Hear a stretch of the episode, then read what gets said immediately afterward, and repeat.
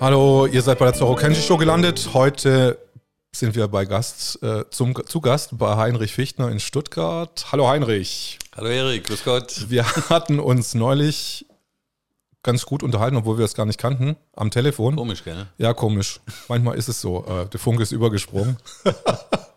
und ähm, vielleicht kommt es daher, weil ich ursprünglich aus Göppingen bin und du wahrscheinlich Göppinger so ein bisschen Göppinger Blut geschnuppert hast. Ja, absolut. Also ja? intensiv geschnuppert und ich bin gedanklich praktisch immer dort. Ist ja schließlich mein Wahlkreis. Also. Und ich glaube, ich habe den Wahlkreis sehr wirkmächtig im Landtag vertreten bisher. Das würde ich auch sagen. Ja. Also ich glaube, ich, du bist bestimmt einer der bekannteren äh, Abgeordneten, wenn nicht der bekannteste. Äh, der berüchtigste. Der berüchtigste, medial, äh, medial äh, berüchtigt oder so. Ja. Ja, da, davon kann man ausgehen. Also ich bin immerhin Träger eine, der, von zwei Dritteln der inflationär aus äh, verteilten Ordnungsrufe im Landtag. Ich habe 28 ja. Ordnungsrufe, bei insgesamt 43 durfte ich heute aus der Zeitung entnehmen, von, in, aus einem Artikel eines Journalisten, der nachgefragt hat, warum ich einen CDU Mann im Wahlkampf unterstütze. Und er meinte damit aufwarten zu müssen, dass ich eben ein skandalumwitterter Politiker sei. Und die Zahl der Ordnungsrufe würde für sich sprechen und natürlich auch die Tatsache, dass schon die Polizei mich aus dem Plenum herausgetragen hatte. Das ist natürlich besonders anrüchig. Immerhin bin ich der einzige Politiker in der deutschen Parlamentsgeschichte in über 150 Jahren, dem sowas widerfahren ist. Also ein ganz besonders böser Bube. Ähm, hat die Polizei überhaupt die Ordnungsmacht im Landtag? Also im Bundestag weiß ich, dass da, dass die Polizei gar nicht einfach so einfach reinlaufen darf, äh, um da einfach jemand äh, da rauszutragen. Naja, die Fakten sprechen ja für sich. Die Polizei war jetzt viermal in dieser Legislaturperiode im Landtag beim Kollegen Repple, beim Kollegen Dr. Gedion, einmal dann bei mir im April und dann zuletzt äh, habe ich gedacht, ich lasse mich einfach mal tragen, so wie ein orientalischer Potentat und die beiden Polizisten sind ihrer Pflicht nachgekommen und haben mich aus dem Plenarsaal getragen.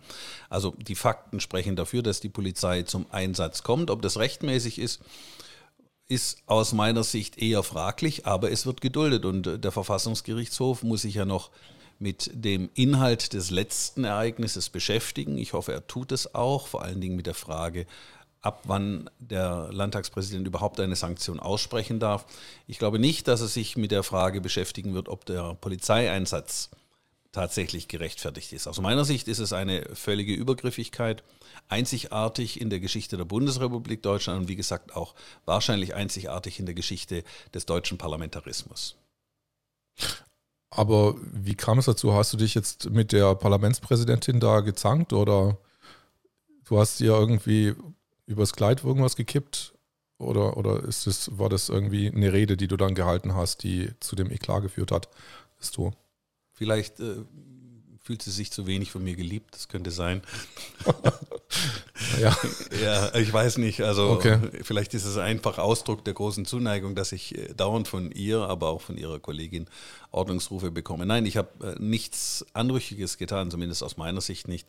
Es war letztlich das eine Eskalation, wie es, es hieß, regelmäßig stattgefunden hat es sah so aus, als ob sie den Auftrag hat oder sich beauftragt fühlte, ähm, mit mich zu reglementieren, zu sanktionieren, was ja wahrscheinlich auch Gründe hat, dass, weil ich sehr klar Fraktur rede im Landtag, sehr klar Dinge benenne.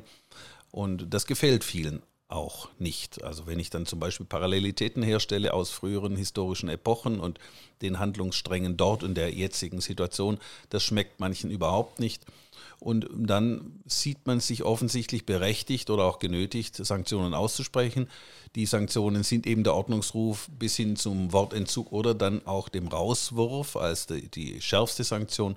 Und sie hat es halt gemacht. Und in diesem konkreten Fall hatte sie mir zuvor einen Ordnungsruf erteilt weil ich gesagt habe, die Parlamentarier der, der Schwarzen, der Magentafarbenen, der Roten und der Grünen hätten Blut an den Händen. Äh, bei der sogenannten Randale-Nacht im Sommer letzten Jahres.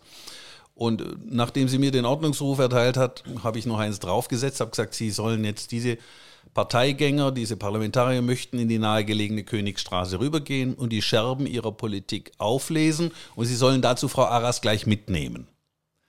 Und das muss sie so im Herzen getroffen haben, so eine Art Verkrampfung verursacht haben, dass sie dann sofort meinte, mich des Saales verweisen zu können.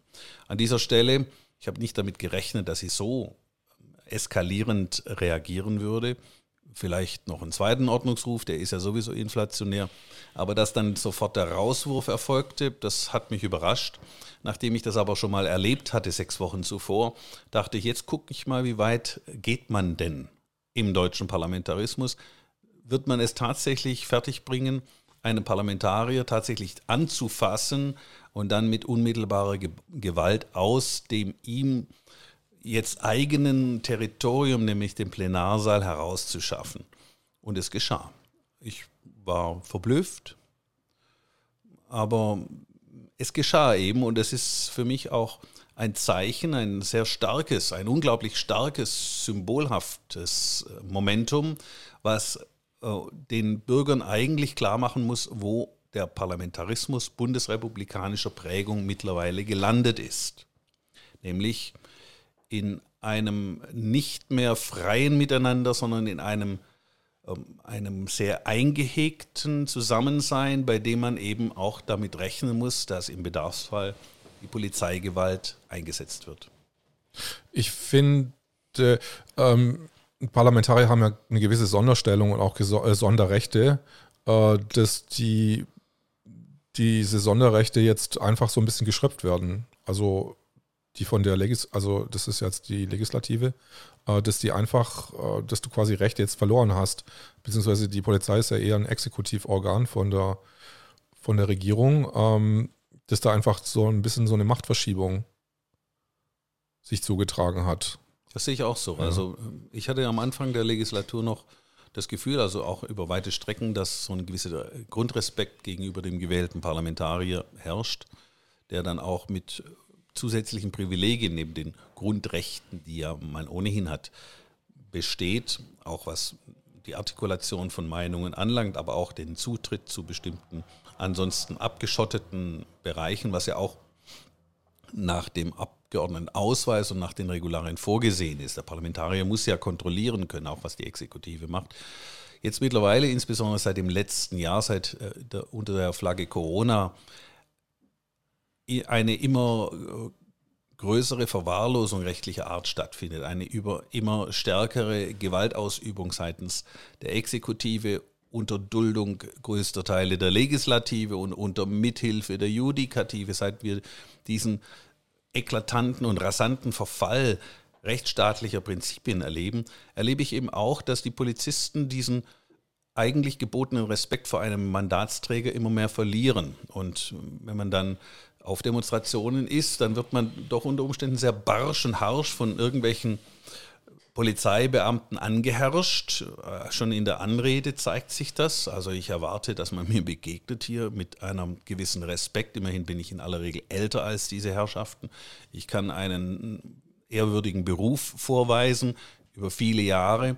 Und auch an der Stelle merke ich, wie diese häufig jungen Leute, aber auch gestandenere Polizeibeamte dann diesen Respekt einfach fahren lassen, weil sie ganz offensichtlich der Meinung sind und auch das Gefühl haben, sie könnten es sich leisten, auch mit einem Parlamentarier in einer herablassenden Weise zu verfahren, ihn zu gängeln, ihn zu drängen, äh, ihn zu Handlungen zu zwingen, die er nicht tun will. Und statt dass sie ihn unterstützen, wozu sie verpflichtet wären, gehen sie mit ihm um wie mit irgendeinem Verkehrsdelinquenten oder ähnlichem, von, bei dem sie offensichtlich auch die Meinung haben und das Gefühl haben, naja, dem sagen wir jetzt gleich mal, wo es lang geht.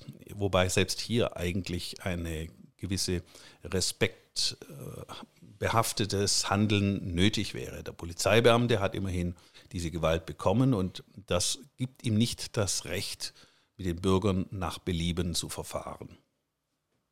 Glaubst du, dass diese allgemeine Panik, die jetzt da so induziert worden ist, ähm, dass die das ist so Auflösungserscheinung der Demokratie oder sagen wir mal bei den Individuen hervorruft, dass da überhaupt nicht mehr, dass da rational überhaupt nicht mehr als unterschieden werden kann, auch jetzt bei den Polizisten, dass jetzt, was jetzt eigentlich Recht ist, was, was gewisse Personen ausmacht, was Stellungen, was Hierarchien ausmacht, dass das durch dieses, durch diese ständige Angst fokussieren komplett zerrüttet würde, wird einfach in, in also nicht allgemein, sondern einfach im Individuum selbst.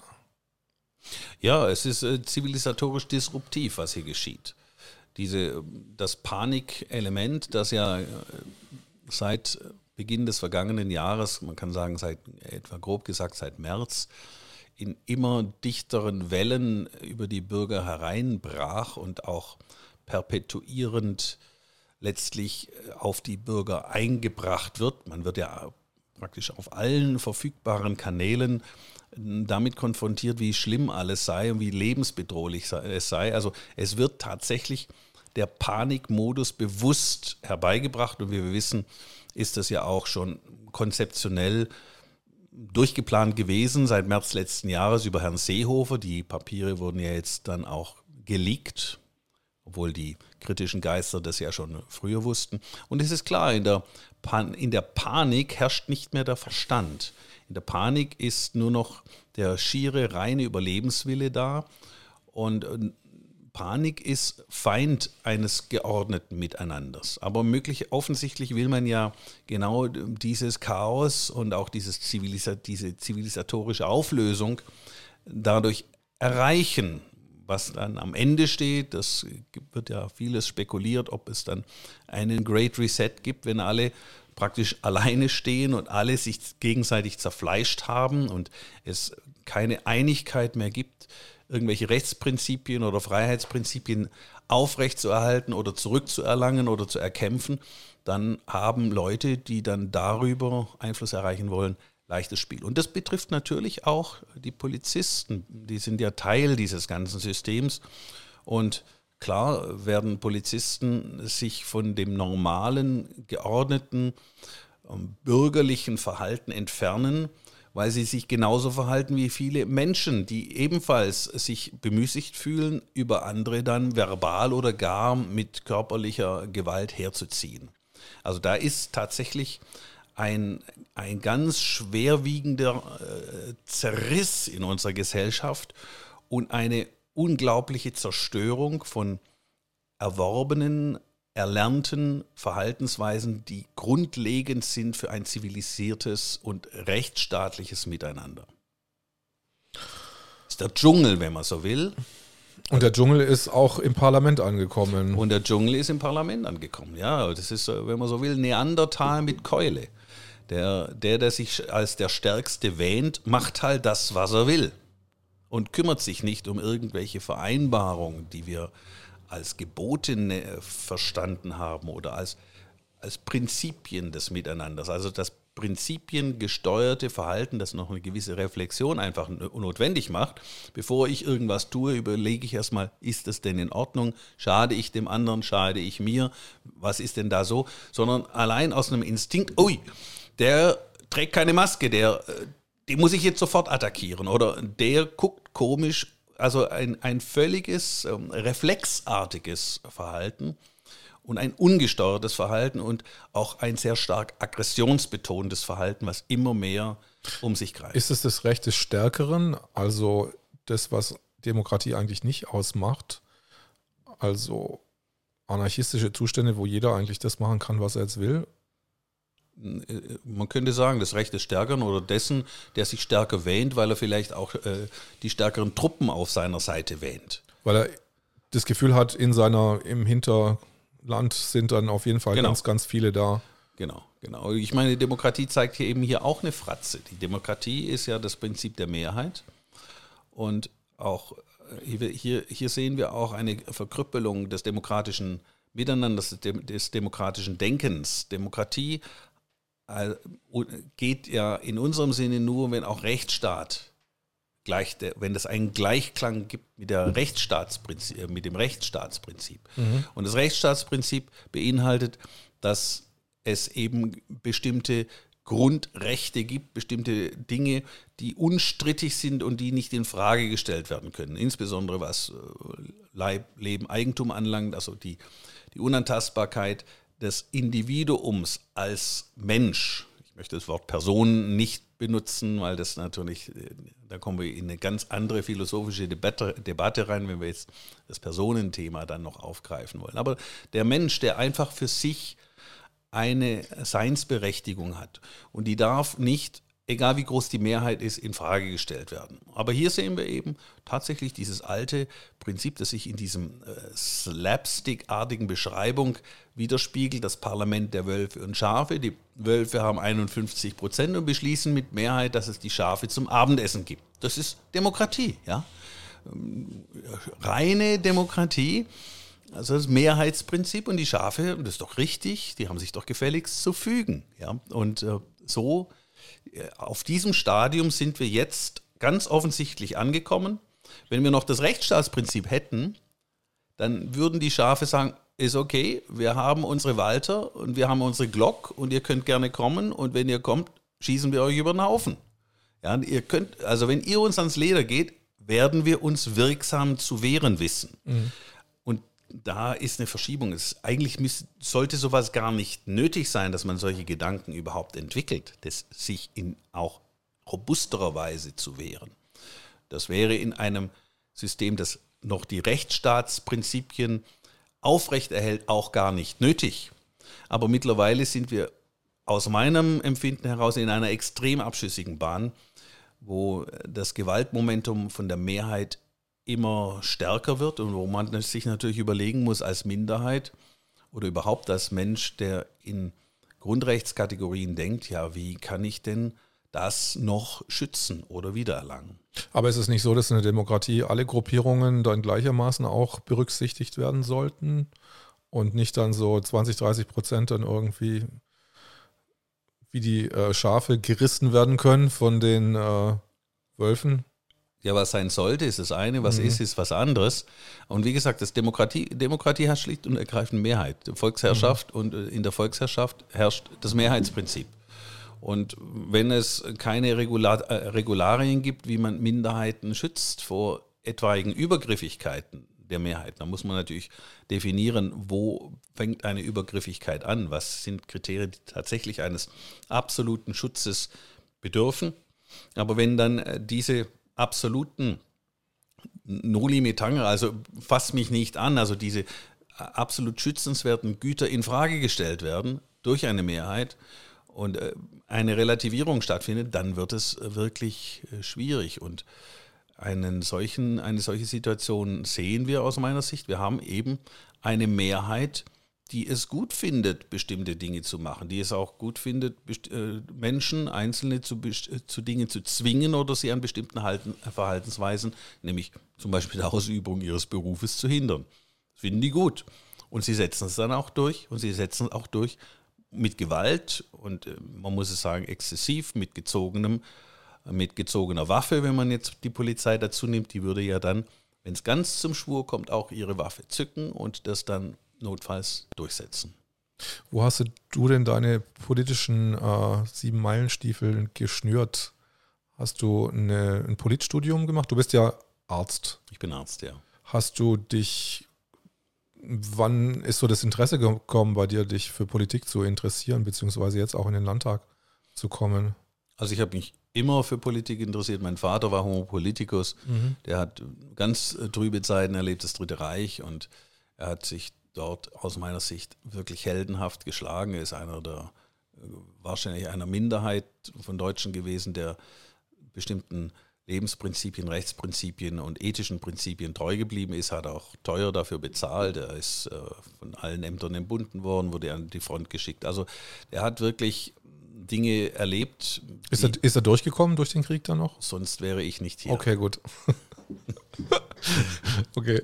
Ja, er hat es geschafft. Uh -huh. Und ähm, ich glaube, dass ich von ihm auch ähm, gelernt habe. Also ich habe eine, eine sehr, sehr, sehr hohe Ehrfurcht vor dem, was mein Vater gemacht hat. Und es gab immer äh, im Haushalt Fichtner politische Diskussionen. Und wahrscheinlich hat sich das eins zu eins auf mich übertragen. Es war nicht immer gleich stark, aber es war immer da. Und ich habe dann, ich bin mal in die CDU eingetreten Ende der 90er Jahre. Da war ich dann Mitglied bis zum Jahr 2011. Habe aber sehr früh, spätestens seit äh, die Raute des Schreckens, äh, IM Erika oder Angela äh, Merkel, äh, die FDJ-Sekretärin, dann das, die Zügel übernahm. Damals war, war mir gar nicht so bewusst, was alles hinter dieser Personalie steckt. Das ist erst später gekommen, aber ich hatte schon von sehr früh den Eindruck, mit der Frau stimmt was nicht. Und ihr Vorgänger Helmut Kohl hatte ja auch manche Schlagseite, also die geistlich-moralische Wende, die er propagiert hat, hatte, hat ja überhaupt nicht stattgefunden. Also ich hatte gedacht, wenn Helmut Kohl drankommt, werden eher eine Prinzipien äh, bürgerlichen Denkens konservativen Denkens, also die klaren, äh, freiheitlichen Gedanken, Individu individuumorientierte Gedanken, patriotische Gedanken umgesetzt gegen den zerstörerischen Strom der 68er, der mhm. Kollektivisten.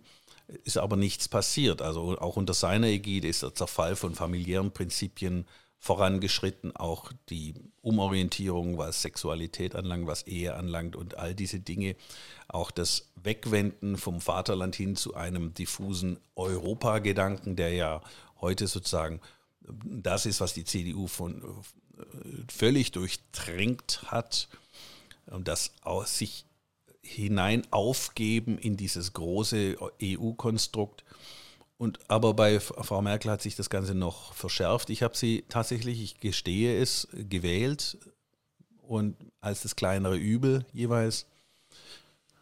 Mittlerweile denke ich, das ist eine die, die schlimmste, äh, der, der schlimmst, die schlimmste Person in Regierungsverantwortung seit 1945. Und äh, das will was heißen. Ich meine, der, die Tendenz zu, zu totalitärem Denken, aber auch Handeln ist ja jetzt wieder da.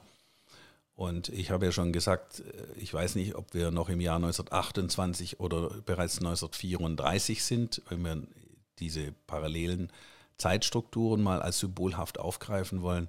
Ich fürchte, wir sind schon bei 1934 gelandet, was die zunehmende Einengung der Freiheitsrechte anlangt. Und also insofern war ich schon immer politisch unterwegs und mit dem Aufkommen der AfD hat sich das dann noch in Taten umgewandelt. Ich bin dann der AfD ja beigetreten zur Gründungszeit 2013, war dann auch, auch am Aufbau der AfD mitbeteiligt. Ich war im Landesvorstand in Baden-Württemberg und habe dann auch früh kandidiert. Ich wurde gewählt auf die Liste zur ersten Bundestagswahl und ich dachte, die AfD ist eine gute Partei, weil sie diese patriotischen Momente und aber auch diese bürgerlichen Elemente, aber auch das Liberale, die, Betonung der Rechte des Individuums aus meiner Sicht hervorragend herausgearbeitet hatte. Damals unter Bernd Lucke, der allerdings den politischen Diskurs mit seiner rote Linienpolitik zu sehr eingeengt hat. Der wollte halt nur EU-Fragen und Euro-Thematik und die Mehrheit innerhalb der Partei wollte mehr. Und ich auch. Und äh, dann, Ihr wolltet die Macht? Nein. Nein? Okay. Also Lucke wollte die Macht. Okay. Er hat ja alles getan. Auch die Satz, er hat eine Satzungsänderung durchsetzen wollen, die praktisch auf ihn äh, zugeschneidert war. Mhm. Und bei dem Parteitag habe ich ihm noch gesagt, persönlich, als er auf dem Podium sah, wenn er jetzt einen Rückzieher macht, dann wird, werden die Mitglieder das ehren, honorieren. Und wenn, äh, nein, kommt kein, das muss jetzt sofort durchgesetzt werden. Er wollte das, also weil er die Befürchtung hatte, wenn man den Diskurs erweitert, damals ging es um die Migrationsfragen und, und das Thema Islam und das alles, was damit zusammenhängen könnte für unser Zusammenleben.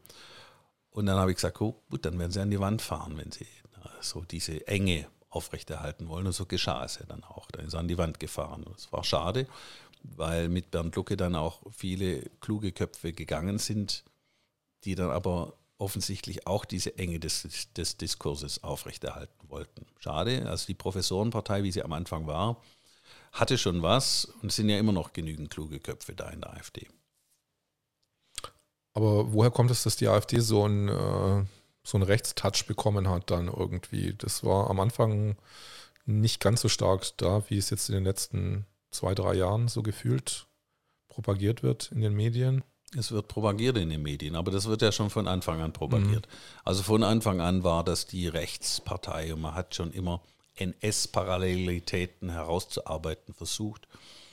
also sehr krank, äh, krampfhaft. Das ist ja typisch für die extremistische links-grün versiffte Szene, dass sie ähm, den NS dann benutzen, wenn sie meinen, dass der damit kontaminierte dadurch aus dem politischen Diskurs rausgekickt werden kann. Das funktioniert, funktionierte sehr, sehr prächtig, wenn man irgendwelche äh, Dinge meinte, mit dem politischen Gegner in Verbindung zu bringen, äh, bringen zu können aus der NS-Zeit. Und äh, deswegen wurde das auch weitlich gemacht, bei Bernd Lucke schon, bei Frauke Petri. Da gab es ja noch die Debatte mit der Grenze, oh, die will auf Menschen schießen lassen und solche Geschichten. Das sind alles absolute Verrücktheiten und auch Frechheiten, aber man hat es gemacht, um dann dieses Bild entstehen zu lassen, ui, da kommt eine neue NSDAP. Also die heißt jetzt anders, die heißt jetzt AfD und die Farbe der AfD ist eben nicht braun, sondern azurblau aber äh, oder Cyanblau ist das ja äh, und dann somit dachte man, man könnte die AfD aus dem Diskurs kicken. Das ist bis heute der Fall. Ich bin zu deren Verdruss leider dazu übergegangen, dass ich genau diese Parallelität zum NS bei den Linken, bei den Grünen, bei der SPD und bei der angeschimmelten CDU verorte und es auch klar benenne.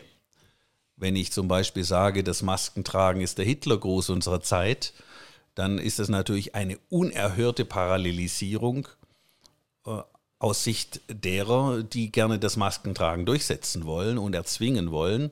Wenn ich jetzt da, dazu komme, dass es so quasi ein, ein Gehorsamszeichen ist, wie damals der, diese, diese Grußform im Dritten Reich, die dann eben auch Ausdruck des Totalitären ist, des Befehlen Könnens und des sich unterwerfen Müssens seitens der Menschen. Oder wenn ich sage, wer diese Impfungen leichtfertig propagiere, mache sich im Endeffekt zu einem Jünger Josef Mengeles, dann ist ein Riesenaufschrei. Wie kann man sowas sagen? Ja, man kann sowas sagen. Denn was ist denn das? Das geht ja um die Handlungsprinzipien, die dahinter stecken. Was hat Josef Mengele in seinem eiskalten Herzen gemacht? Er hat gesagt: Ha, das sind Menschen, die stehen mir zur Verfügung. Da probiere ich mal aus. Da habe ich eine Impfung. Robert Koch Institut übrigens auch hat Impfungen getestet in dieser Zeit. Da gibt es noch interessante Protokolle zahlenmäßig nicht so viele, aber immerhin, da spritzt man mal alles rein und guckt, was passiert. Wenn, er, wenn der, der Proband dann stirbt, naja, ist er egal, war ja sowieso nur ein Häftling in einem Konzentrationslager, kann man ja machen. Und diese, diese eiskalte Attitüde, ich mach's halt, weil ich's kann, die ist ja heute genauso da, dass man einfach diese Prozedur durchführt ohne die aus meiner Sicht zwingend nötigen Sicherheitsprozeduren zu Ende gedacht zu haben, zu Ende geführt zu haben. Mag sein, dass ich mich in der Einschätzung dann vielleicht mit einer zu großen Sorge versehen habe, was jetzt speziell Impfung anlangt. Mag sein, dass es sich in zwei Jahren als ganz hervorragend äh, oder in drei Jahren herausstellen könnte, aber Stand jetzt ist es einfach nicht erlaubt. Und wer es trotzdem tut, der hat diese entweder Gedankenlosigkeit oder dieses Eiskalte, dass er es halt macht, weil er denkt, ich mache das jetzt halt einfach. Und er riskiert damit unter Umständen Menschenleben. Und das ist von der, von der Grundeinstellung ziemlich ähnlich. Und deswegen sage ich das. Und das regt die natürlich tierisch auf. Aber die AfD zurück, warum ist sie jetzt rechts oder wie? Ja, da sage ich, hoffentlich ist sie rechts. ist das eher so ein, vielleicht so, Entschuldigung, dass ich den Einwand bringe, aber ist das eher so ein, jemand hat mir das mal gesagt, dass es eher so ein CDU-Problem ist, die AfD, dass es gar nicht rechts ist, sondern dass das eher so Kräfte sind aus dem konservativen Spektrum, die äh, ein bisschen den Glauben an die CDU verloren haben? Das ist sicherlich äh, mittlerweile Oder so. Teilweise, ja. ja. Also äh, ganz früher war ein Großteil der AfD Leute kamen aus der CDU, die tatsächlich gesagt haben, das stimmt mit der CDU, stimmt was nicht. Die CDU hat ihr konservatives Tafelsilber verscherbelt. Ihr bürgerliches, ihr marktwirtschaftliches Tafelsilber ist weg, äh, inflationär verloren gegangen oder einfach anderen äh, einfach weggegeben und hat sich zu sehr den politischen Modetrends, die ja aus der linken Szene, aus der grünen Szene, aus der roten Szene stammen, hat sich diesen, diesen Marotten hingegeben. Und mittlerweile ist die CDU ja eigentlich eine Sonderform der Grünen Partei geworden, aus meiner Sicht.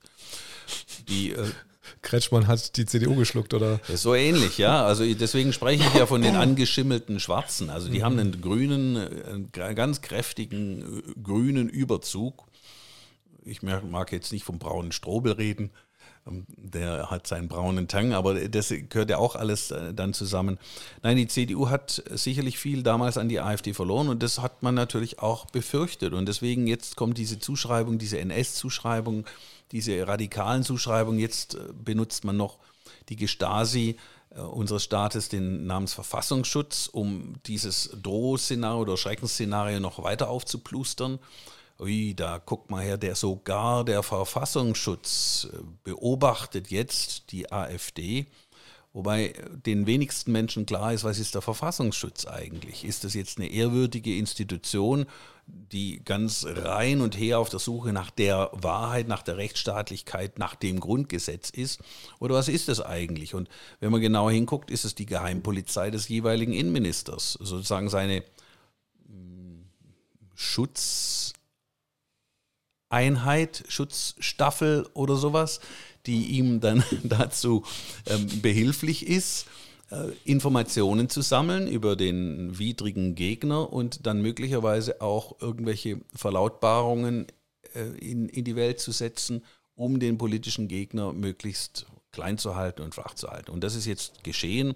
Herr Haldenwang gehört auch mit zu diesen Leuten, zu diesem Typus Mensch, der wahrscheinlich für Rang, Namen, Einfluss und Geld alles machen würde, der seine Seele schlicht und ergreifend verkauft. Ich meine, Herr Maaßen hat das nicht gemacht, aber Haldenwang macht es und ähm, so wird es geschehen. Deswegen sage ich, habe ich ja diese Wortschöpfung gemacht, der Verfassungsschutz ist die G-Stasi unserer Zeit, also eine, ein Kompositum, dieses Wort Gestasi weil es klar machen soll, es hat auch totalitäre Züge, was da gesteht. Und diese Zuschreibung des Extremistischen soll natürlich dazu dienen, dass die AfD für die Bürger als mögliches Wahlziel unglaubhaft gemacht wird. Aber man wird sich schwer tun, in der AfD wirklich ext äh, extremistische oder äh, Positionen zu finden, die dem zuwiderlaufen, was Artikel 1 bis 20 verpflichtend erklärt. Haben die Landtag, hast du als Landtagsabgeordneter irgendwelche Einflussnahmen auf den Verfassungsschutz oder kannst du Berichte anfordern oder sonstige, sonstige Aktionen machen? Das könnte ich machen, ja. ja. Okay. Ich könnte Berichte anfordern. Ich war auch mal in diesen geheimen Sitzungen drin, wo dann hu, im Keller des Landtags mit verschlossenen Räumen nach Abgabe des Mobiltelefons wie in Kenntnis gesetzt worden, wo der Verfassungsschutz überhaupt überall tätig war, ganz, ganz geheim. Wenn man nachgeguckt hat, haben die Journalisten das alles schon mal veröffentlicht gehabt. Es war also fast schon skurril. Ich hatte so das Gefühl, man will den Abgeordneten den Eindruck vermitteln, dass sie Träger eines Sonderwissens sind und damit ganz besonders wichtig sind. Also richtig habe ich äh, aber nicht verstanden, was das Ganze soll. Also es ist ohnehin so, die Journalie äh, erfährt ohnehin alles. Jetzt wie in meinem Verfahren oder bei mir hat irgend so ein Journalist bei der Staatsanwaltschaft angerufen, hat gefragt, ob gegen mich ermittelt werden würde und eine Staatsanwältin hat ihm wohl munter bestätigt, ja, gegen Dr. Fichtner wird ermittelt, dann stand es in der Zeitung drin, vorgestern oder vor, drei, vor ein paar Tagen wobei mir gar nicht bekannt ist, dass meine Immunität aufgehoben worden sein soll, was ja die zwingende Voraussetzung überhaupt für laufende Ermittlungen ist. Also hier hat auch die Staatsanwaltschaft äh, gezeigt, dass sie äh, ihre Kompetenzen überschreitet an der Stelle. Ja. Polizei kommt, äh, vielleicht, fährt, fährt vorbei. Ja, vielleicht kommen sie jetzt hier reingestürmt. Wir lösen jetzt diese Corona-Party auf, wären dann die ersten Worte, die dann getroffen werden. Was hast du, du bist dann aus der AfD ausgetreten, was hat dich dazu bewogen, aus der AfD, die AfD zu verlassen? Ja, damals gab es ein, ein Sammelsurium an Argumenten. Das eine war der von mir empfundene Antisemitismus innerhalb der AfD in Person von Dr. Gedeon. Und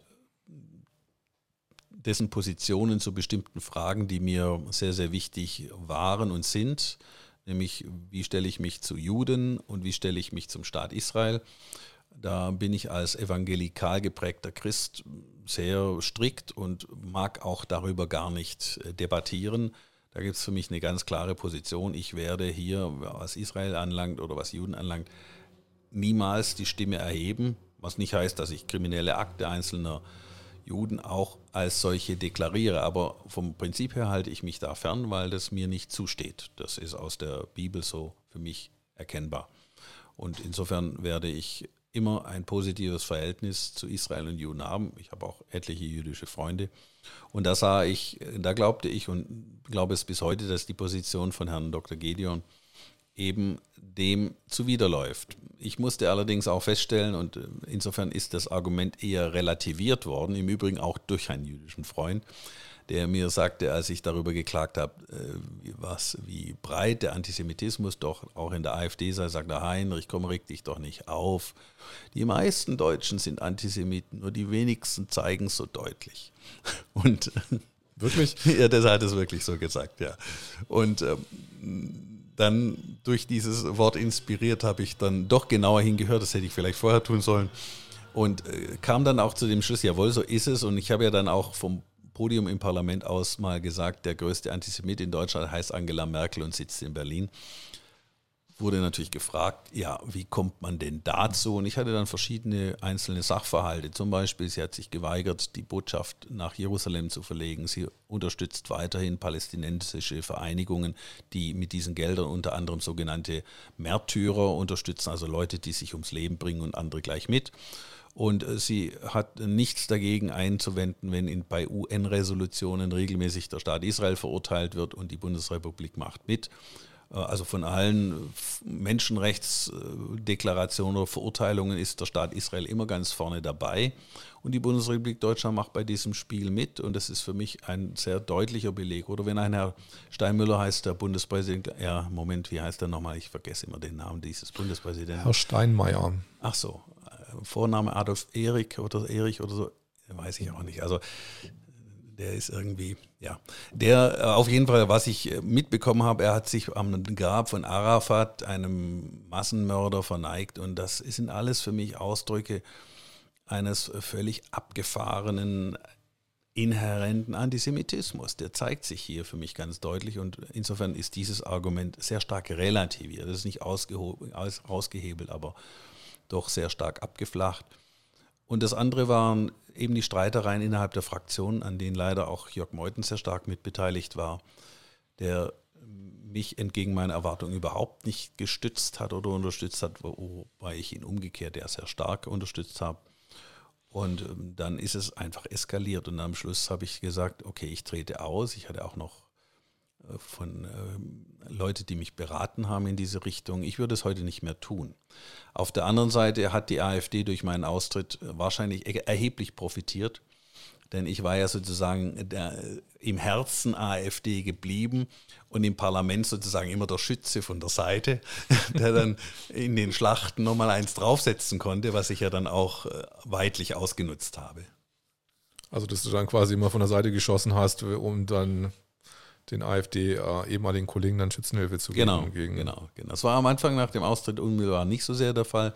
Aber dann im Laufe der Zeit, ich, äh, ich habe halt gemerkt, ich, ich kann mich nicht ändern dann. Also ich, ich habe diese Prinzipien in mir drin und ich kann mich nicht anbiedern und verbiegen und dann, ich hatte am Anfang mal gedacht, gehe ich vielleicht zur CDU wieder und unterstützt deren konservative Seite, aber dann musste ich feststellen, die konservative Seite, die gibt es da gar nicht. Also es gibt zwar Leute, die irgendwelche konservative äh, Programmpunkte proklamieren und äh, da vor sich hertragen und äh, behaupten, sie würden hier eine konservative Mitte oder irgendwie sowas machen und konservativer Aufbruch und äh, Werteunion und solche Geschichten, wollen dann Werte hochhalten, aber da kommt nichts.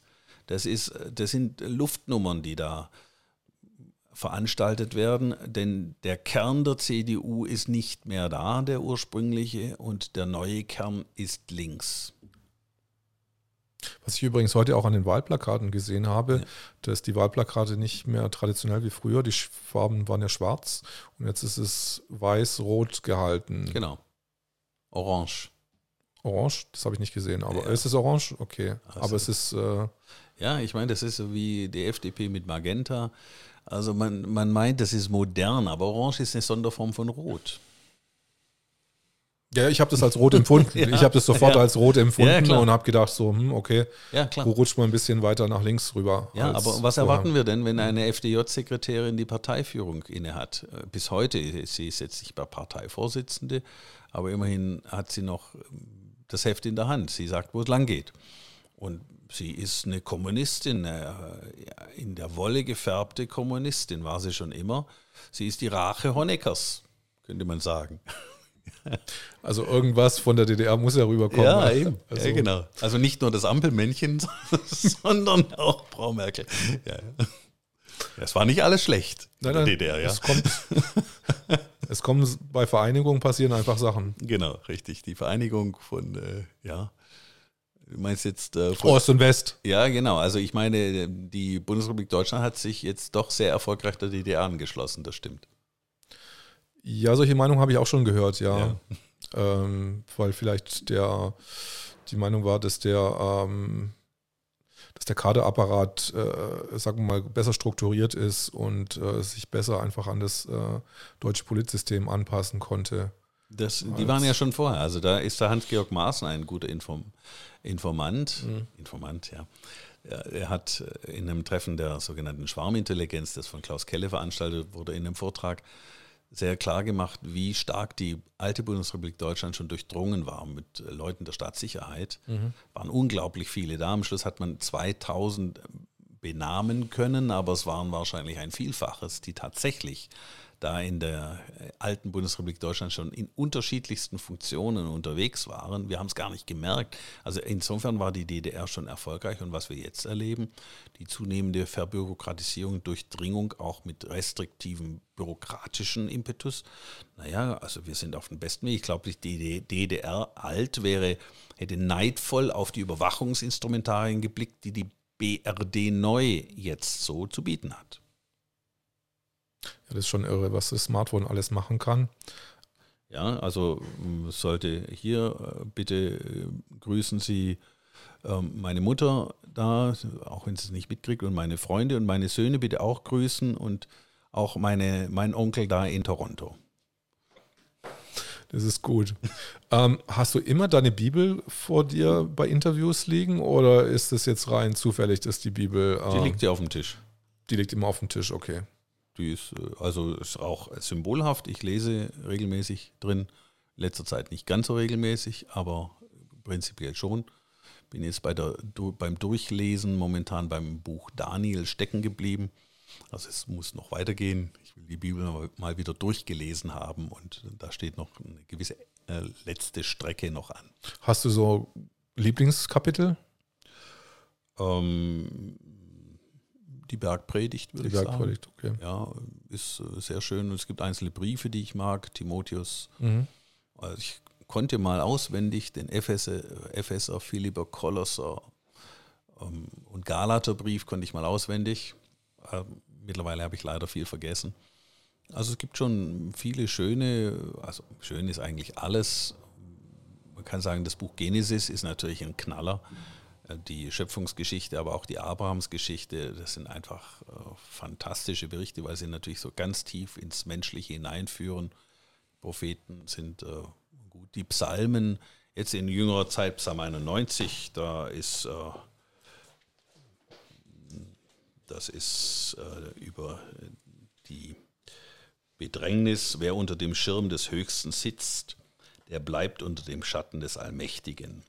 Das ist so dieser Trostpsalm, äh, auch wenn die, wenn die Pest, der braucht sich nicht hier, ich lese mal hier. Mhm. Ich sage zu dem Herrn meine Zuflucht und meine Burg, mein Gott, auf den ich traue. Ja, er wird dich retten vor der Schlinge des Vogelstellers und vor der verderblichen Pest. Er wird dich mit seinen Fittichen decken und unter seinen Flügeln wirst du dich bergen. Seine Treue ist Schirm und Schild. Du brauchst dich nicht zu fürchten vor dem Schrecken der Nacht, vor dem Pfeil, der bei Tag fliegt, vor der Pest, die im Finstern schleicht, vor der Seuche, die am Mittag verderbt. Ob tausend fallen zu deiner Rechten und zehntausend zu deiner Rechten, äh, zu deiner Seite und zehntausend zu deiner Rechten, so wird es doch dich nicht treffen. Ja, mit eigenen Augen wirst du es sehen und zuschauen, wie den Gottlosen vergolten wird. Denn du sprichst, der Herr ist meine Zuversicht.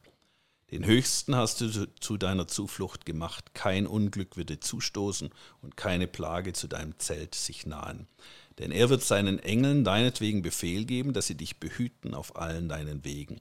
Auf den Händen werden sie dich tragen, damit du deinen Fuß nicht an einen Stein stößt. Auf den Löwen und die Otter wirst du den Fuß setzen, wirst den Junglöwen und den Drachen zertreten. Weil er sich an mich klammert, darum will ich ihn erretten, ich will ihn beschützen, weil er meinen Namen kennt. Ruft er mich an, so will ich ihn erhören. Ich bin bei ihm in der Not, ich will ihn befreien und zu Ehren bringen, ich will ihn sättigen mit langem Leben und ihn schauen lassen, mein Heil. Sehr schön. Ein toller Psalm.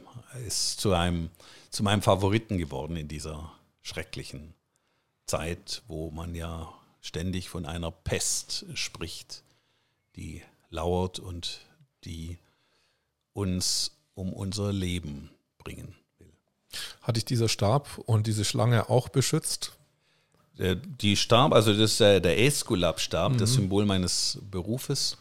Ich sehe darin den, äh, den Stab, den Mose aufgerichtet hat in der Wüste. Ich weiß nicht, ob diese Geschichte bekannt ist. Das Volk Israel wurde ja bedrängt von Schlangen und der Allmächtige sagte, Mose solle eine Schlange aufrichten, eine eherne Schlange und wer die anschaut, soll gerettet werden und ja, deswegen, also ich betrachte es nicht als heidnisches Symbol, sondern. Also schon als berufsspezifisches Symbol. ja, ja, ja, durchaus auch mit, einer, mit einem biblischen Bezug. Ja, weil ich glaube, Jugendliche, die können das so sehen, wow, ist das abgefahren, da ist eine Schlange mit einem Stab, was ist denn das überhaupt? ohne dass ja. man sich da irgendwie das, ohne Bezug quasi, äh, dass man den Arztberuf damit identifiziert. Ja. Also ich habe das in Arztpraxen nicht wirklich wahrgenommen, also in den letzten Jahren. Ja, ich ist der Stab. Ja, gut, es ist der Klassiker, das mhm. klassische mhm. ja, Symbol. Ich weiß, ja. Und ich könnte jetzt noch wie ganz alte Ärzte doch so ein Schädel auf den Tisch stellen. Als Symbol der Endlichkeit, ja. Aber es ist dann auch so ein Symbol der Reflexion, also so, ich kann äh, den Schädel sehen, mich selbst in, im, im Tode spiegeln. Ja, sollte es vielleicht sein, also das, so weit mag ich jetzt nicht gehen, also so weit reicht das noch nicht. Also die Reflexion der Endlichkeit ist immer wieder mal da, vor allen Dingen ja aufgrund dessen, was mein, mein spezielles Tätigkeitsfeld so, so umfasst, als Onkologe, der ja mit zum Teil sehr, sehr schweren Krankheiten und Krankheitsverläufen zu tun hat, die sehr, sehr häufig dann mit dem Tode enden. Also ich muss oder darf Menschen begleiten ich habe immer die Hoffnung, dass diese, dieser, diese Wegstrecke, die man dann mit dem entsprechenden Menschen begeht, dann möglichst lang ist. Also vom Zeitverlauf her, denn das, die Zeit ist halt, wenn sie vorbei ist, ist sie vorbei. Und jeder Tag, jede Sekunde ist eigentlich eine schöne oder sollte eine schöne Zeit sein. Und ich muss aber eben auch einräumen, dass dann die Wegstrecke für viele dann doch zu Ende geht. Und dann brauchen diese Menschen auch Begleitung. Und die kann ich dann, die darf ich dann auch mitgehen, bis hin in den sogenannten palliativen Bereich, wo es dann darum geht, die allerletzte Wegstrecke so zu gestalten, dass, dass es, wenn man so will, würdig verlaufen kann. Also was Schmerzen anlangt, was Übelkeit, Erbrechen, Atemnot und ähnliche, was Ängste anlangt. Und das, denke ich, ist eine wichtige Aufgabe, die es zu erfüllen gilt. Und ich hoffe, dass ich diese Aufgabe auch, dieser Aufgabe gerecht werde. Aber da musste man Patienten oder deren Angehörige fragen. Ist diese Angst, die jetzt draußen auf den Straßen vorherrscht, ist es so eine ähnliche Angst, die auch bei diesen Patienten, die kommen, die einfach Krebs haben oder im Endstadium sind, die auch vorherrscht? Ist es vergleichbar? Nein. Das, was jetzt vorherrscht, ist völlig diffus, völlig paranoid. Mhm. Das, das, die jetzige Angst hat was Wahnhaftes. Es ist ein Wahngebilde. Das ist so, so, wie man es über mehrere Jahrhunderte hatte im Mittelalter, frühe Neuzeit, der Hexenwahn. Das sind Konzepte, die extrem stark emotional aufgeladen werden und wurden, bei der rationales Denken auch aktiv negiert wird, ab, aktiv abgewiesen wird. Denn wer zum Beispiel zur Zeit des Hexenhammers diese Thesen in Frage gestellt hatte und auch rationale Anfragen stellte, war ja selber in Gefahr, der Hexerei bezichtigt zu werden und selber mhm. dann als solcher dann den entsprechenden Weg dann beschreiten zu müssen, nämlich den dann zum Scheiterhaufen oder zur Folter oder ähnliches. Und heute ist eine ähnliche Situation, extrem aufgeladen, extrem emotional mit Scheinwissenschaft, gibt ja leider ganz viele Menschen, die als Wissenschaftler daherkommen, aber sich ganz offensichtlich dann auch verkauft haben an dieses politische Narrativ, dann in Windeseile irgendwelche sogenannte Studien basteln. Interessanterweise argumentiert ja die heutige Politik gern mit der Wissenschaft. Und äh, beschreibt allerdings Wissenschaft so, als ob es ein religiöses Gebäude wäre mit absoluten Wahrheiten, die man gefälligst nicht in Frage stellen dürfe noch schlimmer als die römische Kirche das gemacht hat im Mittelalter. Denn da gab es ja immerhin den freieren Diskurs, das wissen viele gar nicht. Der, das Sophistische hat ja debattiert, wie viele Engel auf die Spitze einer Nadel passen. Also man hat über alles und jedes diskutiert, debattiert auch über sexuelle Fragen. Also man war gar nicht so verbiestert und verengt. Es gab nur gewisse Dinge, wo man dann Einschränkungen hatte. Also Galileo Galilei zum Beispiel hat den Fehler gemacht, dass er die Kirche verlacht hat und äh, sie verspottet hat. Aber er konnte seine Thesen des, äh, des Heliozentrismus nicht beweisen, weil die damalige Fernrohrtechnik noch nicht dazu ausgereicht hat, um solche Dinge überhaupt sichtbar werden zu lassen. Er hat es einfach postuliert. Übrigens war er nicht der erste, Kopernikus war ja 100 Jahre früher auch schon da. Und, aber er hat dann diese Meinung äh, so daher genommen, um über die Kirche herzufahren. Und da ist sie dann zusammengezuckt. Aber grundsätzlich hat man das diskutieren können. Während heute sind wir in einer so engen, äh, in ein enges Korsett will man uns zwängen, dass jeglicher Zweifel an diesen Dingen sofort einer bestimmten Sanktionierung und Strafe unterworfen. Wie zum Beispiel ich, wenn ich jetzt sage, also das mit der Maske, mit der Maskierung ist ein Anschlag auf die Menschenwürde und ist auch medizinisch gesehen unsinnig, weil diese Maske von ihrer Textur her gar kein Virus abhalten kann. Und auch das Hilfskonstrukt, die Viren wären ja in Aerosolen drin und die Aerosoltröpfchen seien eben größer und die würden dann in den Maschen hängen bleiben einer solchen Maske. Das sind alles untaugliche Hilfskonstrukte, weil äh, es keinerlei wirklich gute Daten gibt, dass man die Ausbreitung einer Pandemie durch ein mechanisches Atemwegshindernis wirklich behindern kann und verhindern kann. Abgesehen mal davon äh, ist äh, das Narrativ ja ohnehin irre, denn wenn menschheitsgeschichtlich jetzt, warum soll menschheitsgeschichtlich jetzt im Jahr 2020 eine völlig veränderte Situation aufgetreten sein? Das gab es vorher nie.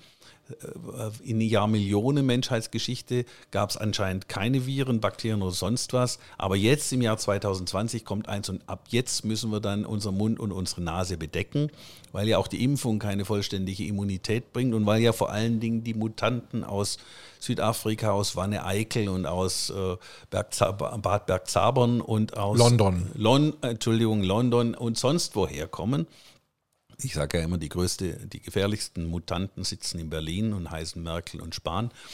Aber äh, das, das Narrativ, das hier gebaut wird, ist ja sowieso irre. Und es kann nicht stimmen und trotzdem wird es aufrechterhalten. Und wer dagegen, äh, wer dagegen verstößt, riskiert viel. Und nicht umsonst gab es ja schon Hausdurchsuchungen bei Ärzten, die es gewagt haben, Atteste auszustellen. Und für Atteste gibt es gute Gründe. Also wenn ein Patient vor einem sitzt und sagt, wenn ich so ein Ding vor mir habe, dann erinnere ich mich an daran, dass ich mal keine Luft mehr gekriegt hat, weil man mich ersticken wollte, weil man Gewalt an mir ausgeübt hat. Und dann sagen die Kollegen, Ärzte, bei denen die vorher waren, ja, Pech gehabt, dann müssen sie sich mal daran gewöhnen und mal üben mal Entspannungsübungen machen mit der Maske. Dann fahren sie halt mal zwei Haltestellen mit und dann werden sie sich schon desensibilisieren gegenüber der Maske. Also das ist in meinen Augen geradezu zynisch, wie, wie dann mit Menschen umgegangen wird. Aber es geschieht aufgrund dieser völligen Verirrung und Verwirrung und dieser wahnhaften äh, Veränderung des menschlichen Miteinanders. Was ist denn dein Ziel äh, oder was ist denn dein, dein Weg, wie du jetzt weiter bestreiten wirst, um da einen positiven Aspekt, also für dich oder auch für die anderen Menschen äh, in dem Land zu schaffen? Also ich äh, sehe mich als Zeugen, mhm. wenn man so will, als Prophet, als jemand, der sagt, was ist, der eben nicht das sagt, was man gerne hört, sondern der sagt, so ist es. Und ich stehe dazu, ich sage das. Oder wie Martin Luther gesagt hat, hier stehe ich, ich kann nicht anders, Gott helfe mir. Mhm. Amen.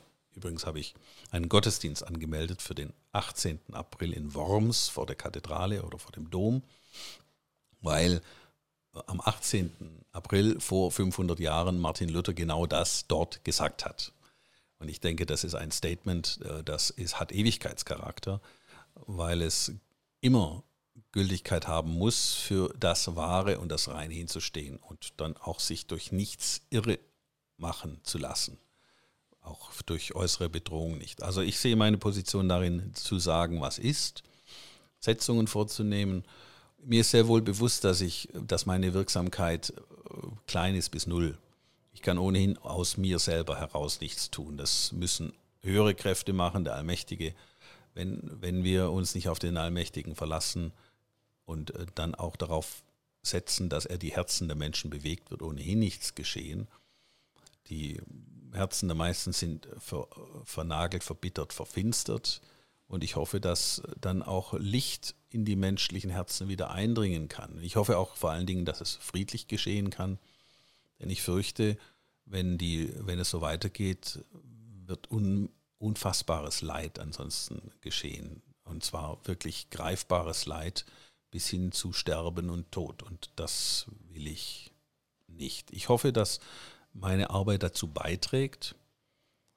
Ich muss aber auch sagen, ich bin zunehmend ja, deprimiert bis fast schon depressiv, wenn ich glaube zu sehen, wie wenig das bewirkt, was ich hier tue und wie groß auch die subjektive Bedrohung ist, der ich dann zunehmend ausgesetzt bin. Also es ist schon eine harte Nummer, weil ich natürlich auch damit rechnen muss, dass ich einer der Ärzte sein werde, den man dann auch vor die Flinte nimmt. Also im übertragenen Sinne erstmal, in dem Sinne, dass man hier Ermittlungen macht und ähnliches, aber vielleicht dann auch im weiteren Sinne wörtlich zu nehmen. Und dann auf der anderen Seite zu sehen, was geschieht denn und was machen die Bürger. Und es geschieht aus meiner Wahrnehmung so unglaublich wenig. Die Menschen haben, sind taub gegenüber dem, was ich als Wahrheit begreife. Sie wollen es nicht hören, sie können es vielleicht nicht hören, sie fühlen sich fast schon Stockholm-Syndrom-mäßig dann mit den Folterinstrumenten dieses Staates, mit dem sie zu, zu tun haben, denen sie ausgesetzt sind, offensichtlich wohler, als wenn man ihnen sagt, leg das Ding doch ab. Das ist für mich skurril. Also ich weiß nicht, wo das enden wird. Da denke ich, die Hoffnung lässt nicht zu Schanden werden. Ich, ich hoffe, vielleicht erlebe ich das persönlich gar nicht.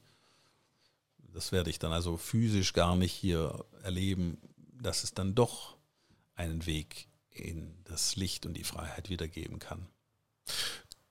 Kann vielleicht, kann es sein, dass der Weg aus dieser diffusen Angst einfach nur die letztendlich die Aufklärung sein kann, also dass Leute sich wirklich auch mit Zahlen beschäftigen und mit, mit diesem trockenen Wissen einfach, was du ja bestimmt als Arzt zur Genüge äh, auch beigebracht bekommen hast, ähm, dass diese Diffusität einfach aus dem äh, einfach aufhört. Weil ich meine, wenn ich jetzt konkret, wenn mir jetzt jemand auf der Straße entgegenkommt und mir eine reinhauen will, okay, dann laufe ich weg. Okay, das ist so eine konkrete Aktion.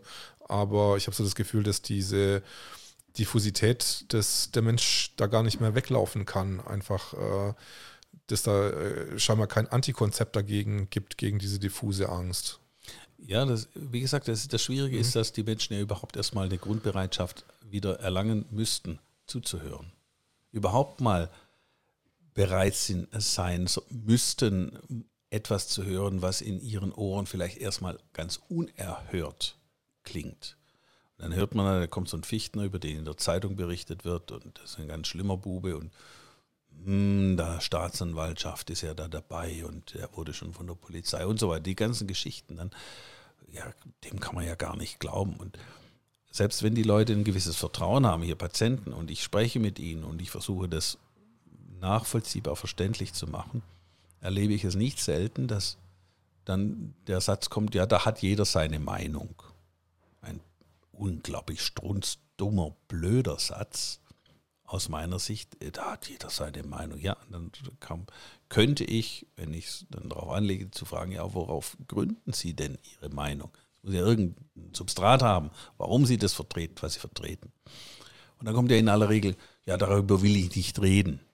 Man will nicht. Man will sich in diesem System gar nicht angegriffen fühlen. Vielleicht auch, weil das Ergebnis, wenn man jetzt zuhörte, so schrecklich sein könnte, weil man sich ja zugestehen muss, man hat sich die ganzen letzten Wochen und Monate an der Nase herumführen lassen oder mal ganz platt ausgedrückt, man ist verarscht worden.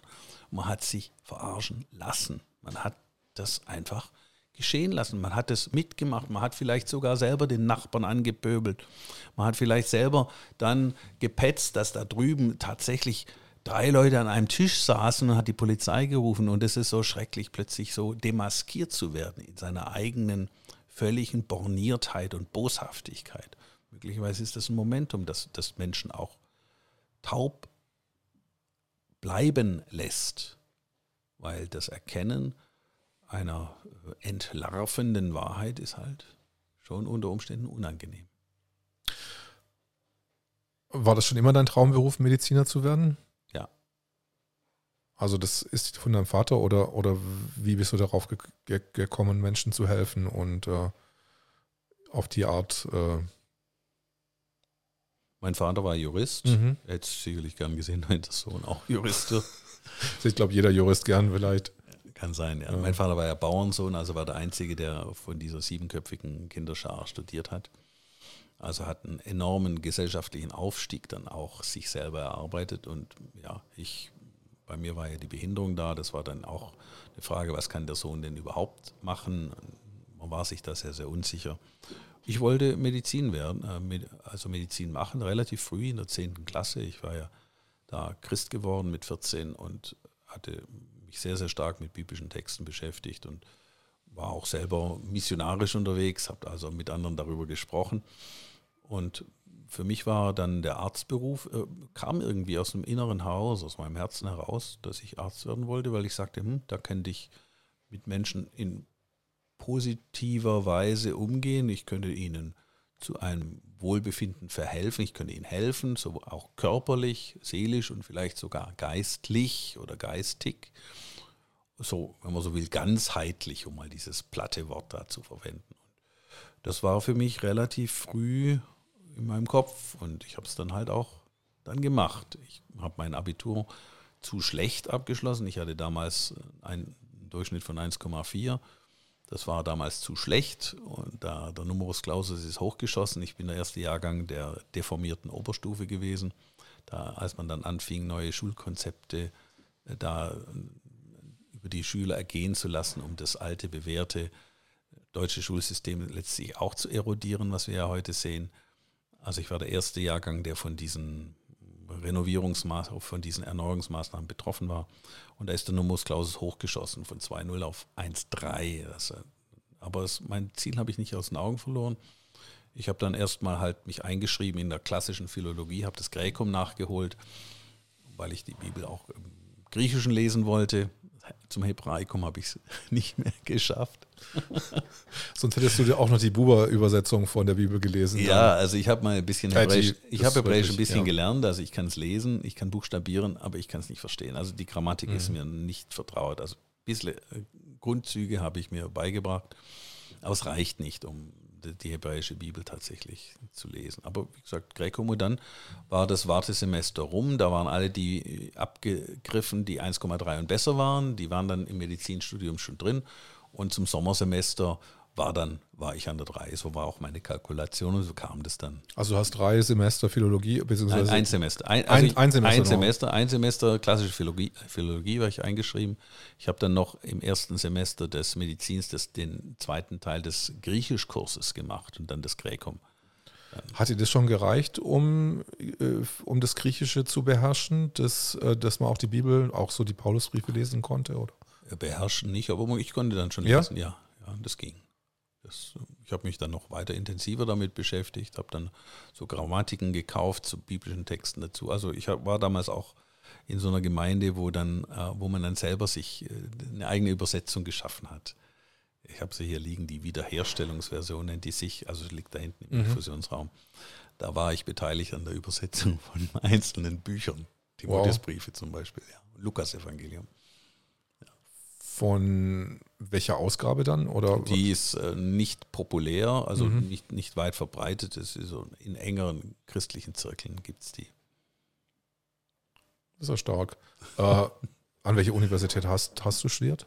In Tübingen. In Tübingen. Also, jetzt äh, gebe ich mal an, äh, also wenn man alle Universitäten nimmt, wo man mal den Fuß reingesetzt hat, das so machen es ja manche, also äh, studierte in Tübingen, New York und äh, San Diego oder sowas. Ja, ich war in Tübingen und kurze Zeit in Boston an der Harvard Medical School als extern eingeschrieben.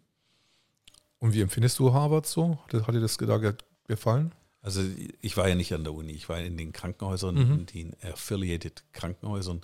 Im Beth Israel Hospital war ich, das war das erste in der, im Bereich Interne, Innere Medizin Rheumatologie.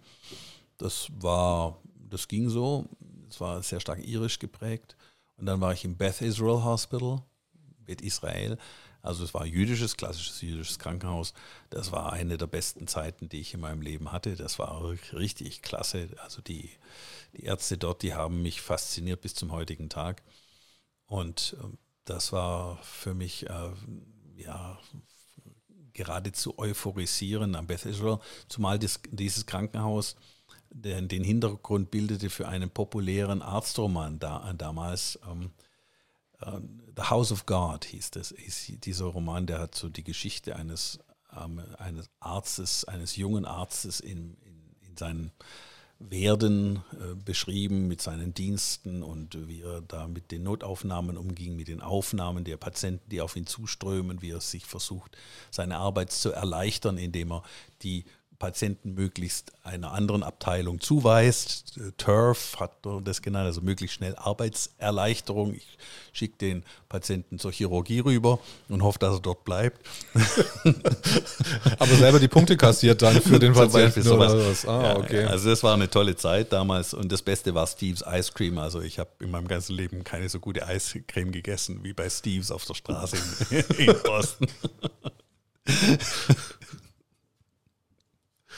Ja, weil ein Freund von mir, der hat in MIT studiert und das ist halt genau gegen, gegenüber da von, ja. von Harvard. Ja, ich weiß. Guter Ort, ja.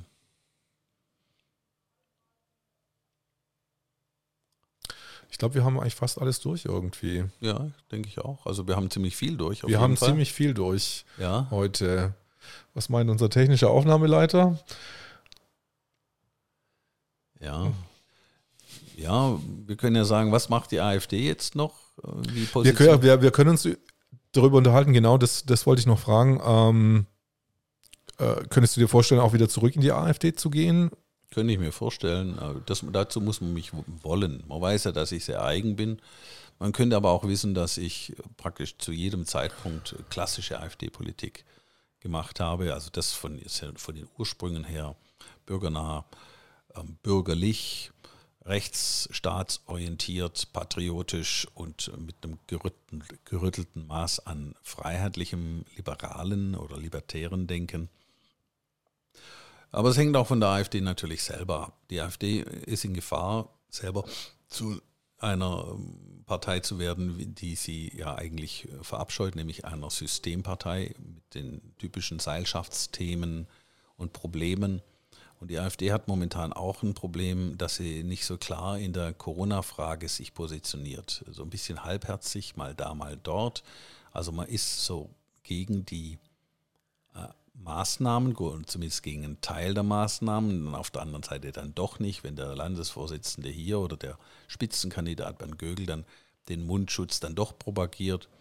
Und äh, dann, wenn man hört aus manchen Kreisen bis hin in höchste Parteikreise, dass man den, die Impfung dann doch irgendwie gut findet, dann oder gar wenn der Partei, einer der beiden Parteisprecher dann sich dezidiert von der Straße absondert und äh, weil dort eben auch Extremisten sein könnten und sowas, das halte ich für wirklich extrem unglücklich. Und da hätte ich mir gewünscht, dass man klarer auch nachdenkt, gerade beim Impfthema, ich habe es ja vorhin schon gesagt, man kann schlechterdings die Impfung nicht empfehlen. Und man kann natürlich sagen, gut, wenn jemand sich unbedingt impfen lassen will, dann soll er es tun. Ja, das ist eine Position, die kann man einnehmen. Aber dass man sagt, ja gut, wir, wir kritisieren die Landesregierung, dass sie nicht genügend Impfstoff bereitgestellt hat. Das kann man nur insofern tun, dass man sagt, die Landesregierung sagt Sachen und kann es nicht einhalten. Also es zeigt sozusagen das Versagen der Landesregierung auf der Logistikseite. Aber auf der anderen Seite ist es doch gut, dass äh, diese Substanzen, deren Nebenwirkungen gar nicht ersichtlich sind, gar nicht zur Verfügung stehen. Und dass damit die, äh, die Stampede der Bürger zu einer möglicherweise schädlichen Maßnahme dann doch abgebrochen wird. Und von daher, da würde ich mir von der AfD klare Position beziehen. Man muss sich bewusster werden wieder, dass man die einzige Opposition ist und der, die einzige parteiliche Struktur, die so eine Art Kontrollmechanismus noch darstellt in den Parlamenten. Und diese Partei braucht auch die Unterstützung der Bürger. Und die sind momentan auf, aufgrund der Not auf der Straße und äh, demonstrieren. Und da braucht es diesen Brückenschlag zwingend aus meiner Sicht. Und da würde ich mir wünschen, dass seitens der AfD, auch seitens der, die in diesen Entscheidungs Positionen sind. Ich denke hier an Alice Weidel, aber auch an Alexander Gauland, äh, aber auch Jörg Meuthen. Ich hoffe, dass er da wieder ein bisschen äh, zur Einkehr findet, dass, dass da eine erneute Hinwendung stattfindet. Ich weiß, wo, wo ich keinen Gefallen hätte, ist, wenn jetzt die AfD intern wiederum mit Parteiausschussverfahren da einander versucht, die Köpfe einzuschlagen. Das ist ja ein da hat die AfD ein schlechtes Beispiel gegeben. Das ist, glaube ich, die Partei mit dem meisten Parteiausschussverfahren überhaupt. Und das von einer Partei, die die freie Rede ja aufs Panier gehoben hat, das darf auch nicht. Da muss man einfach mal aufhören mit diesen ganzen Zerfereien und äh, sich äh, in sich gehen, jeder Einzelne, aber auch die Gruppierungen, dass man mit dieser Art Dissens und dieser Art inneren Zwistigkeit äh, nicht wirklich weiterkommt. Vor allen Dingen jetzt, wo ja der politische Gegner oder man muss schon sagen, der Feind, der politische Feind sich seiner Gestasi-Hilfstruppen bedient, um dann nochmal eins draufzusetzen, um den politischen Diskurs noch weiter äh, einzuengen und die Partei noch mehr versucht, äh, in, in, die, in die arme Sünderecke zu drängen und aus dem politischen Diskurs letztlich rauszuwerfen. Also äh, umso wichtiger, man muss sich positionieren, muss auch wehrhaft werden gegenüber dieser Verfassungsschutzbeobachtung.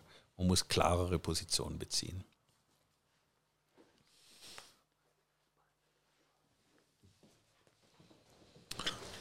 Hat mir jetzt gerade mein Aufnahmeleiter, wollte mir gerade irgendwas sagen, ich habe es aber überhaupt nicht verstanden. Bitte? Querdenken. Über Querdenken, äh, ja, vielleicht, warte, aber ich habe noch ein paar andere Fragen. Ja, gut, gerade okay. wenn ich mir gerade das. Ähm, wie war deine Anfangszeit von der Corona, äh, also wo jetzt Corona angefangen hat? Ähm, ist da in der AfD irgendwas diskutiert worden? Weil du hast ja, glaube ich, eine andere Meinung, als es die anderen AfD-Abgeordneten am Anfang gehabt, denke ich mal. Oder? Ich war am Anfang auch besorgt. Ja. Ja, ich habe auch mit Leuten vom Bundesvorstand gesprochen deswegen, unter anderem mit Jörg Meuthen. Und zu dem Zeitpunkt hatte ich tatsächlich Sorge, dass tatsächlich ein gefährliches Virus zu uns rüberkäme, wobei ich damals schon den Verdacht hatte, dass es sich möglicherweise auch um so eine Art Sonderform eines Kampfstoffes handeln könnte, mhm. aus chinesischen Labors entsprungen. Und ich hatte da die Bedenken, dass die mittel- und langfristigen Effekte einer Virusepidemie oder Pandemie tatsächlich erheblichen Schaden und Todesfälle verursachen könnten, weil aus meiner Wahrnehmung heraus eine hohe Ansteckungsgefahr bestünde wegen dieser ACE-Rezeptorenaffinität und auch wegen der damals beschriebenen hohen Sterblichkeit. Und äh, das hat sich erst Ende März geändert. Da kamen dann bei mir zunehmend Fragen auf und ich wurde auch verwiesen auf die Reden oder die Beiträge von Bodo Schiffmann, die ich faszinierend fand. Bodo Schiffmann hat ein unglaublich, fast unbezahlbares, äh, unbezahlbaren Verdienst erworben an der kritischen Wahrnehmung, aber nicht nur er, andere er auch. Und da habe ich dann nachgedacht und dann äh, habe ich für mich verschiedene Implausibilitäten festgestellt in dem bisherigen Narrativ, in den bisherigen Berichten, auch über Bergamo, die ja für viele immer noch ein Engramm des Schreckens sind. Auch gestern noch hat jemand über Bergamo berichtet, als Beispiel, wie schlimm das doch alles sei. Und über die Laster mit den LKWs. Und jetzt haben wir ja einen, einen aufgeblasenen Arzt, der jetzt meint, die Kritiker kritisieren zu müssen, der exakt mit diesen Bildern jetzt wieder über den Äther kommt, wobei wir wissen könnten, dass damals. Welcher Arzt ist es? Äh, Janosch, äh, äh, hab's vergessen, ungarischer Name, der jetzt äh, sich zum versucht zum Sprachrohr der Pro-Corona-Maßnahmen aufzuschwingen. Er wurde von Clemens Arwey vor kurzem zerlegt. Die Videos von Clemens Arwey empfehle ich übrigens anzuschauen. Ein sehr nüchterner Biologe, der die Sachverhalte um Corona, um Tests, um Virus und um Impfung sehr, sehr äh, sauber und sorgfältig aufarbeitet. Ja, und dann habe ich äh, nach und nach habe ich tatsächlich einen Schwenk vollzogen. Also ich habe eine 360-Grad-Wende gemacht. Im Dezember habe ich noch gedacht, oh meine Güte, schon wieder so eine Sau, die man durchs Dorf treibt. Kennen wir doch schon von der Vogelgrippe, von der mhm. Schweinegrippe und schon von SARS oder auch von BSE. Da hat man die Leute kirre gemacht und am Schluss war es nichts oder wenig oder auf jeden Fall out of proportion, da die Aufregung, die man am Anfang hatte. Und dann kamen eben die Monate des Bedenkens und dann wieder Retour zum Ursprung. und, ähm, und, also du hattest eigentlich schon die Linie, hattest du dann verlassen und bist wieder dann eigentlich genau. auf deine ursprüngliche Linie zurückgegangen. Genau Interessant. So, genau so. Und äh, mittlerweile bin ich der festen Überzeugung, mhm es geht nicht um Medizin, es geht nicht um ein Virus, es geht gar nicht um Gesundheit oder Krankheit von Menschen, sondern es geht schlicht und ergreifend um Macht. Und wie kann ich Macht erreichen? Das ist, indem ich äh, die Menschen, die ich beherrschen möchte, beherrschbar mache. Und wie kann ich das am besten erreichen? Indem ich den Menschen den Eindruck vermittle, dass sie mich brauchen und dass sie sich gefälligst mir unterordnen und das tun, was ich ihnen sage. Und das funktioniert ja ganz offensichtlich extrem prächtig, indem ich diesen Menschen Angst vor dem schwarzen Mann einflöße und dann äh, die Kur vor dem schwarzen Mann, jetzt vor diesem Virus, das gemeinhin grün gezeichnet wird, bemerkenswerterweise, passt ja auch und äh, dass dann das Heilmittel von mir kommt und ich weiß, ich bin der ich habe das Herrschaftswissen, ich weiß Bescheid über das Virus, über die Tests, über die Impfungen, über die Inzidenzen, über die R-Werte und ich weiß, warum eine Gastwirtschaft geschlossen werden muss, weil sonst ihr alle anderen sterben werdet. Und das funktioniert prächtig und die Regierenden werden das, dieses Instrument so lange benutzen, wie es noch Schärfe hat. Und ich fürchte, dass es noch sehr lange sein wird, weil die Dummheit und Dumpfheit der Menschen ist schon erschreckend groß und extrem frustrierend. Ist es vielleicht nicht eher Naivität, äh, dass die Politiker alle die Wahrheit sagen und um die wirkliche Gesundheit der Bevölkerung ohne irgendwelche Machtgelöste ausüben zu wollen, nur quasi Diener des Volkes sind, äh, dass da doch eine gewisse Naivität vorliegt. Bei den äh, Politikern. Nicht bei den Politikern, sondern bei der gemeinen Bevölkerung, die jetzt diesen sagen wir mal, die keine Ahnung von Propaganda haben, die das wirklich alles für bare Münze nehmen. Also was ihnen immer aufgetischt wird. Ja, die, die Bürger sind ja wie die, wie die Schafe in einer Herde. Also ich meine, das ist auch ein biblisches Muster. Die wissen, die vertrauen auf den Hirten und hoffen, dass der Hirte ein guter Hirte ist. Aber das ist halt leider, um in der Sprache Jesu zu reden, ein Mietling. Der, Was ist ein Mietling? Ein Miet, jemand, den man kauft damit er die Tätigkeit verrichtet. Mhm. Also er unterscheidet ja der, der, zwischen dem guten Hirten, der dann auch das eine Schaf sucht, das verloren mhm. gegangen ist, und der Mietling, wenn dann die Wölfe kommen, dann verdrücken die sich und überlassen die Herde dann dem, den Angriffen von außen. Und wir haben es mit einer scharf und ganz bösartigen und äh, besonders skrupellosen Mietlingen zu tun hier an dieser Stelle.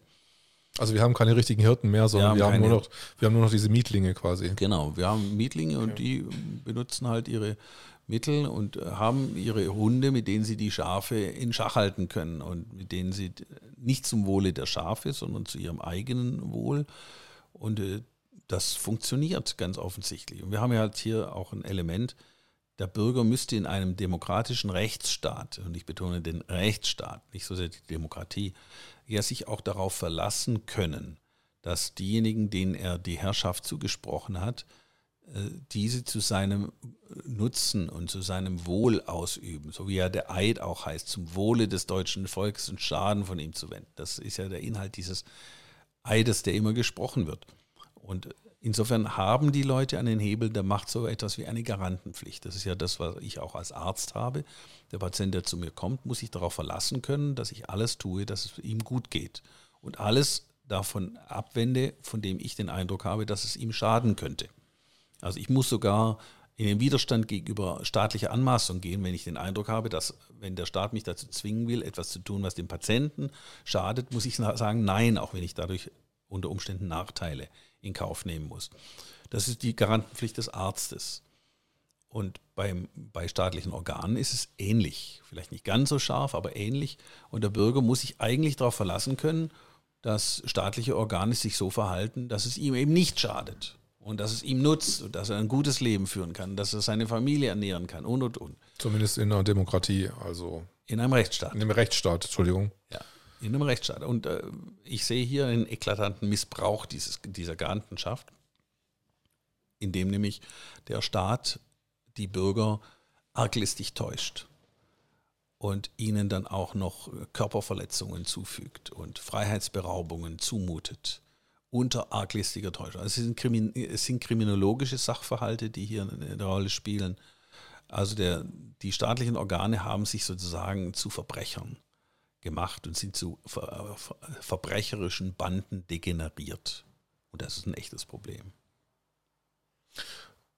Und ähm, werden wir da rauskommen, also nach deiner Einschätzung nach, in den nächsten Jahren? Oder wie ist so deine Prognose? Hoffnung lässt nicht zuschanden werden. Hoffnung lässt nicht zuschanden werden, okay. Ja, also ich hoffe, denn sonst äh, könnte ich ja aufgeben. Mhm. Also ich bin, sagte ich ja schon, sehr, nur noch sehr verhalten positiv, mhm. eher frustriert und ja, ich weiß nicht, ob, ob noch eine Wendung kommt. Also aus uns heraus wahrscheinlich nicht. Es bedarf da anderer Mächte, weil es ist ja auch ein Kampf der Mächte. Aber es ist wirklich, äh, ich habe äh, eine Freundin, die ist Zahnärztin in Malaysia und die haben sich dann vaccinieren, also impfen lassen und mit so, we are, wir sind geimpft, we are vaccinated, so ganz stolz. Und dann habe ich sie dann gefragt und sie hat dann gemeint, in Malaysia ist das überhaupt kein Thema. Und ich habe das Gefühl, dass jetzt in Deutschland schon eine relativ große Opposition ist, also dass die Deutschen nicht so äh, konform scharfmäßig äh, hinterherlaufen, einer Meinung. Also dass es hier doch schon eine, eine große Opposition gibt. Im Gegensatz zu, zu, sagen wir mal zu Malaysia, was eher ähm, nicht diktatorisch, aber schon doch, äh, die sind sehr, wie soll ich sagen, sehr medizinisch oder obrigkeitsgläubig, also viel, viel, viel mehr als, als jetzt das hier. Klar. Deutschland ist sozusagen der Hort der Freiheit. Immerhin ist die Reformation von Deutschland ausgegangen. Also hier ist das Denken in Freiheitskategorien sicherlich am ausgeprägtesten. Umso schlimmer ist es, wenn hier das Prinzip der Freiheit so sehr mit Füßen getreten wird und mhm. so sehr das Gegenteil dann auch stattfindet. Ich meine, wir hatten das Dritte Reich, das ist sozusagen der absolute Kontrapunkt dazu und auch mit Menschenvernichtungen und Ähnlichem. Also was in Deutschland geschieht, ist möglicherweise auch äh, Taktgeber für, für die Welt. Also insofern am deutschen Wesen soll die Welt genesen, sagt man so gerne. Aber ich kann mir gut vorstellen, dass hier die Ideen zumindest kommen. Und vielleicht nicht aus, aus der Bundesrepublik Deutschland, vielleicht äh, brauchen wir auch Österreich dazu. Immerhin ist es auch ein deutsches Land. Die Stadt, die am längsten Hauptstadt äh, von Deutschland war, war Wien, über 500 Jahre. Und jetzt am Wochenende ist ja dann auch. Vielleicht können wir da wieder zurückkehren. Ich will jetzt nicht sagen, gegen die Berliner bitte jetzt keine. Ach doch, ähm, ich hätte nichts. Ja. Also Wien hat wesentlich mehr Charme als Berlin, das muss ich schon sagen. Berlin äh, ist für mich der Inbegriff des Strengen, des Militärischen, des Und das sehen wir ja auch jetzt hier, wie militärisch das alles durchgesetzt wird. Und die Polizisten treten auf und setzen die Corona-Verordnungen durch und ringen einen unter Umständen auch physisch zu Boden und zwängen einem eine Maske auf. Und jawohl, äh, Stelke stand dann und hier auseinander und Maske und so. Also das ist ja äh, dieses, äh, dieses Obrigkeit staatlich-militärische, preußische, wenn man so will. Und da hat doch der Wiener Schmäh für mich zumindest etwas Charmanteres, etwas Attraktiveres. Und von daher so ein heiliges römisches Reich, deutscher Nation mit einem Kaiser in Wien, das finde ich jetzt gar nicht so schlecht. das ist ja extrem konservative Ansicht, die du hier vertrittst. ja.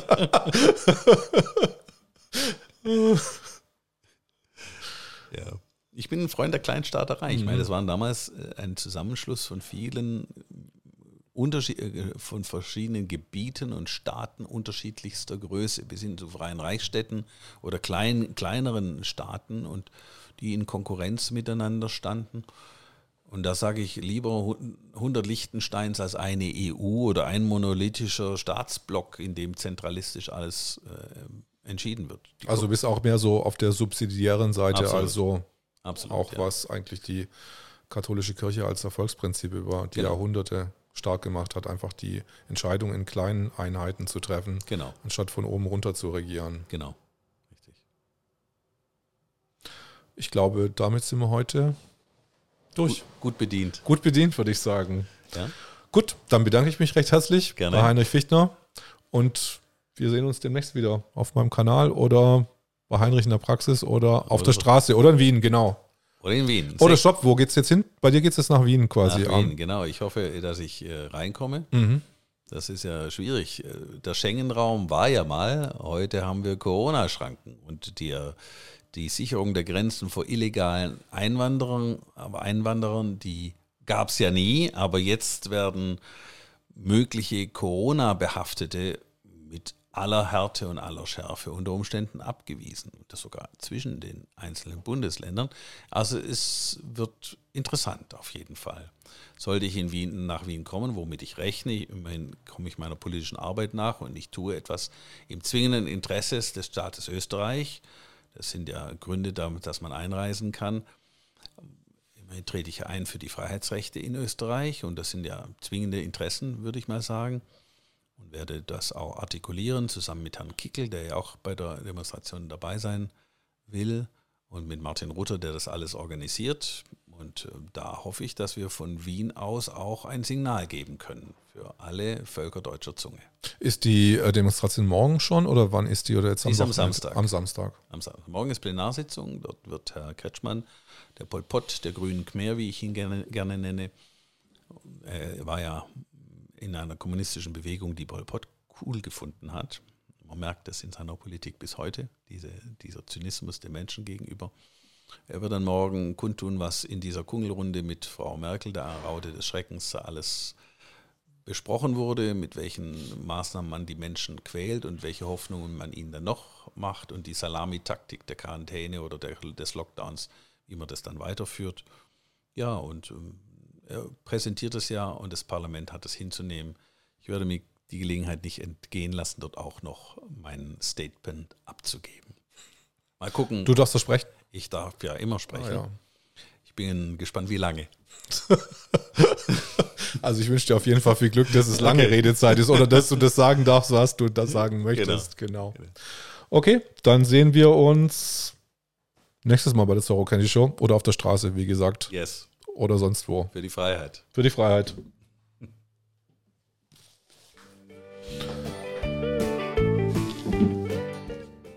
So.